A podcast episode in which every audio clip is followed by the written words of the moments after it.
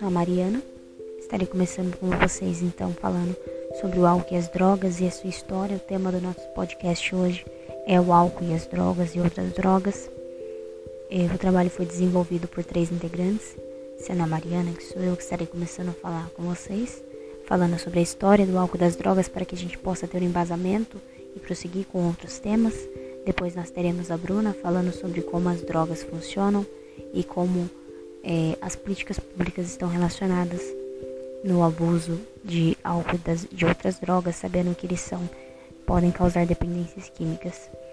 E também trazemos, ela traz, irá trazer para vocês umas estatísticas referente à utilização de álcool e drogas, para que vocês possam ter uma noção de como isso ocorre no Brasil atualmente.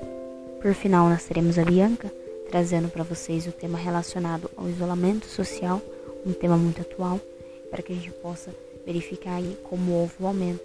Ela estará lhes, lhes explicando melhor como funcionou. É, no começo agora estarei falando para vocês então sobre a história do álcool e da, das drogas. É, o álcool ele surgiu na pré-história, precisamente ali no período neolítico. Ele surgiu do acaso, contudo, apesar desse surgimento do acaso, ele tem uma influência que se estendeu de lá até hoje, né? Uma influência de séculos. É, a gente percebe muitas histórias durante a história do mundo relacionada ao álcool. Por exemplo, a gente tem a morte de Alexandre o Grande, uma personalidade histórica. É, a sua morte foi devido à doença que ele desenvolveu devido a um abuso de álcool no seu último banquete. Nós também temos, por exemplo, as mães proletárias da Rússia, ou seja, as mães trabalhadoras, que talvez como uma forma de acalmar, acalmar seus filhos, colocavam bebidas destiladas na sua chupeta. É, Nota-se que o álcool ele se demonstrou expressivo desde o início. É, a gente percebe isso também é, ao ver em livros históricos como a Bíblia, a embriaguez de Noé, histórias como essa, que já demonstram o uso abusivo de álcool. Nos grandes povos da Grécia e da Roma também a bebida mais mais utilizada, que era mais bebida por, pelos seus habitantes, era o vinho. É, um dos motivos era que essas áreas tinham um grande cultivo de vinho, né? Uma rica a terra para cultivar a uva. É, por exemplo, a gente percebe o deus Baco. O deus Baco ele é famoso pelas, por ser um deus das celebrações, das festas e também está relacionado diretamente ao vinho. Apesar disso, a gente ter essas influências, Dentro desse período, a embriaguez, o uso abusivo de álcool, ele já era visto com já tinha um olhar severo em cima desse uso abusivo pelos habitantes. É, ele pode ser visto em várias das antigas civilizações, por exemplo, Egito, é, com a cevada, mas a gente pulando um pouco para a gente chegar já na Revolução Industrial, para a gente poder passar pelo menos uma linha do tempo mais expressiva é, ele acarreta na Revolução Industrial junto às suas diferentes mudanças. Então a gente tem a industrialização, tem várias diferentes é, novidades chegando. E uma delas é, foi trazido a bebida alcoólica, ela passa a ser vista, o uso excessivo da bebida alcoólica, ela passa a ser visto como uma desordem ou uma doença. É, isso seria aí no século XIX, já no século XX nós temos a definição, por exemplo, da idade mínima para se beber na França, né? Que é um marco aí, sendo 18 anos. E também temos a criação da lei seca nos Estados Unidos, que é dita como ter aumentado, na verdade, a bebida, a venda das bebidas, só que ela era ilegal. Mas a gente ainda tem um grande, um grande número de vendas de bebidas ilegalmente, principalmente em bares, né? É, escondidos, o que causa, causou muito mais é, prolifera, proliferação do uso excessivo do álcool, mesmo sendo a lei seca nos Estados Unidos. É, a gente tem em 1952 também, através da primeira edição, edição do DSM, né, o Manual das Doenças aí, definido pela OMS, o alcoolismo como doença. Porém, já em 1987 é realizado o CID oitavo, né, CID-8, que é organizado também pela OMS, onde se incorpora o termo alcoolismo como o uso compulsivo de álcool e a sensação de abstinência ao cessar o seu uso.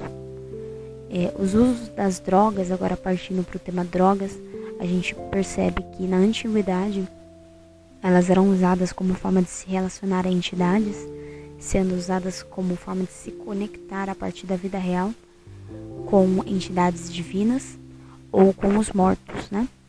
Vemos definições também é, como a de Galeno e de Hipócrates, né, que eram importantes dentro da história da medicina, como a droga sendo a substância que, ao ter contato com o corpo, teria capacidade de vencê-lo.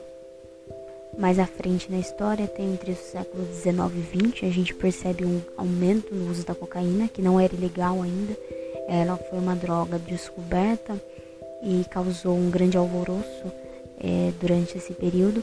Nós temos personalidades como Freud, que aconselhavam o uso dessa cocaína na época para tratamento de depressão e ansiedade, principalmente por ser uma droga estimulante, ela causa diferentes é, reações dependendo da pessoa, mas na maioria dos casos ela vai causar um aumento no ânimo, né, da pessoa, então talvez por isso não era ilegal, era uma droga acabada, acabada de ser descoberta, não se sabia aí das suas capacidades de dependência que ela criava então ela foi, foi até aconselhada por Freud no tratamento dessa depressão e da ansiedade.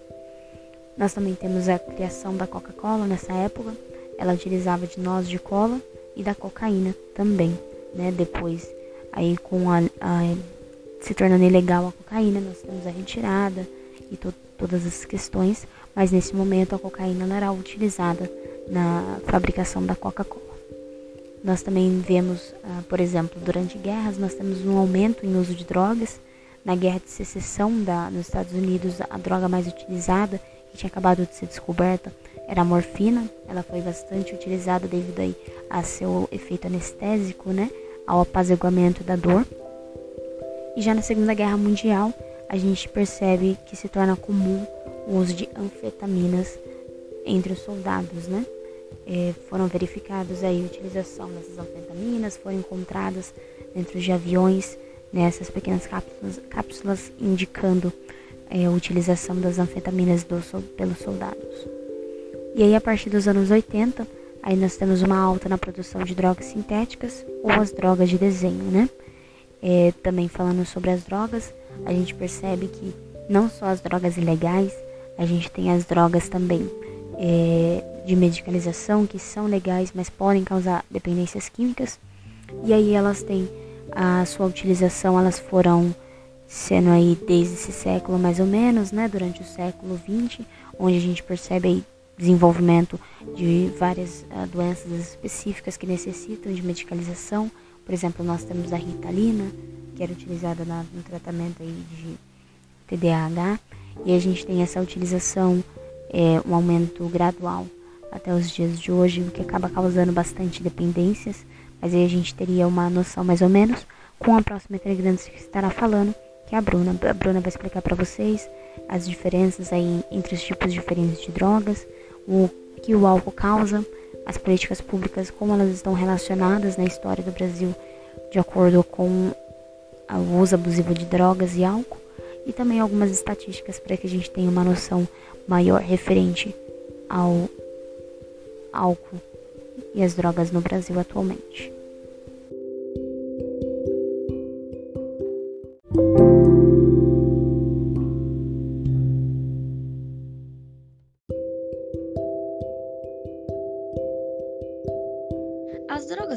Psicotrópicas são substâncias que atuam no sistema nervoso central e produzem alteração no humor e na cognição, que levam à dependência.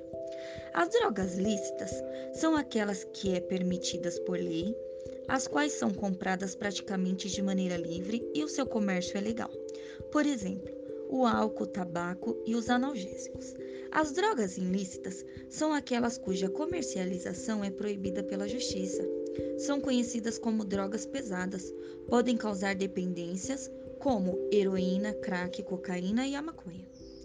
Drogas depressoras são as drogas que diminuem a atividade mental e afetam o cérebro, fazendo com que ele funcione de uma forma mais lenta. Elas diminuem a atenção, a concentração emocional e a capacidade intelectual.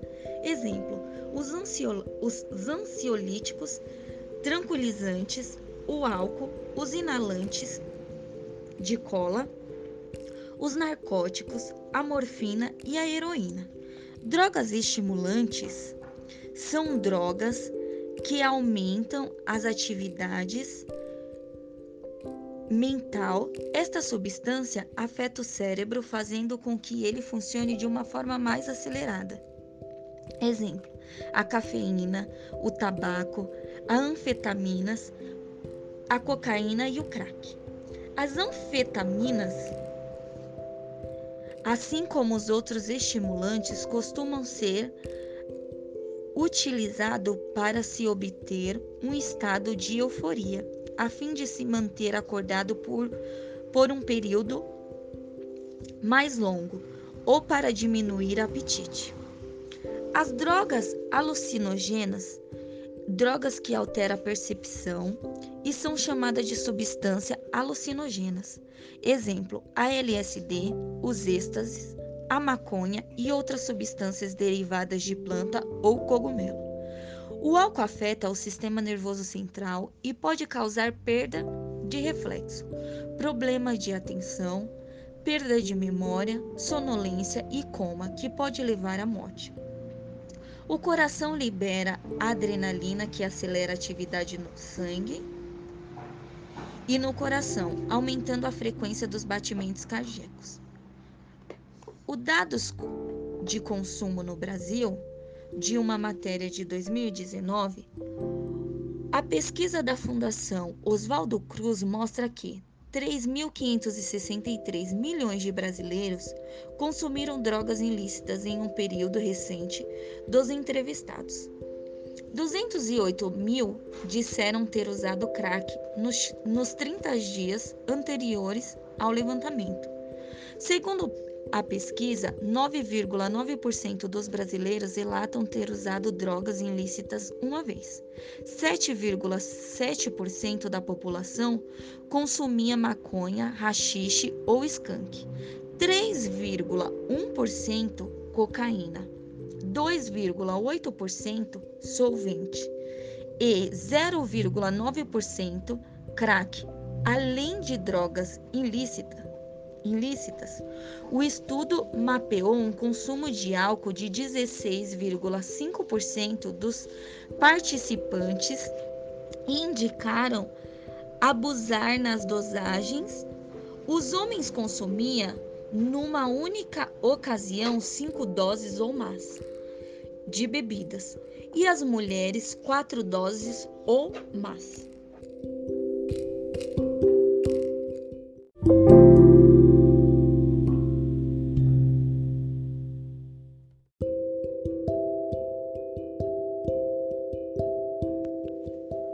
À pandemia de Covid-19, o isolamento social ele foi necessário para que o contágio fosse diminuindo.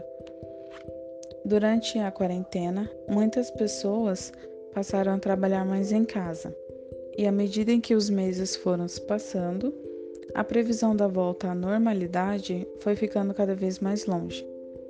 Isso faz com que as pessoas fiquem se sentindo inseguras sobre o futuro. Muitas pessoas perderam seus empregos e outras não têm certeza se irão ter dinheiro para se manter até tudo isso se normalizar. Com isso, ficam se sentindo ansiosos, estressados e depressivos, e podem aumentar o uso de álcool e drogas durante esse momento de crise. Para quem está em casa e pode ter o seu controle no tempo de trabalho e pela comodidade, não veem problema em beber enquanto trabalha, o que normalmente no ambiente normal de trabalho isso seria inaceitável. O álcool e as drogas, com um efeito mais calmante, vêm sendo para as pessoas como um conforto, uma válvula de escape, uma forma de relaxamento para lidar com essa situação. Para algumas pessoas não é de todo ruim ficar em casa com todo mundo junto, mas para outras isso pode ser um pesadelo. Houve um aumento nas agressões domésticas e o álcool aumenta a probabilidade de respostas mais agressivas em meio a discussões e impaciência. Houve uma queda nos registros de boletins de ocorrência. O convívio mais próximo com o agressor impede as vítimas de prestar queixa. Para tentar contornar a situação, foi criado um aplicativo para as vítimas pedir ajuda da polícia, que seria um botão de alerta de 5 segundos. Também tem os números 180 ou 100, que são ouvidorias direcionadas para mulheres, famílias e direitos humanos gratuitos. O que podemos concluir é que há uma constante agonia na população nesse momento delicado. Há muitas vítimas todos os dias e devemos tentar manter a nossa rotina o mais saudável possível e cuidar uns dos outros, que é essencial para conseguirmos passar por esse momento.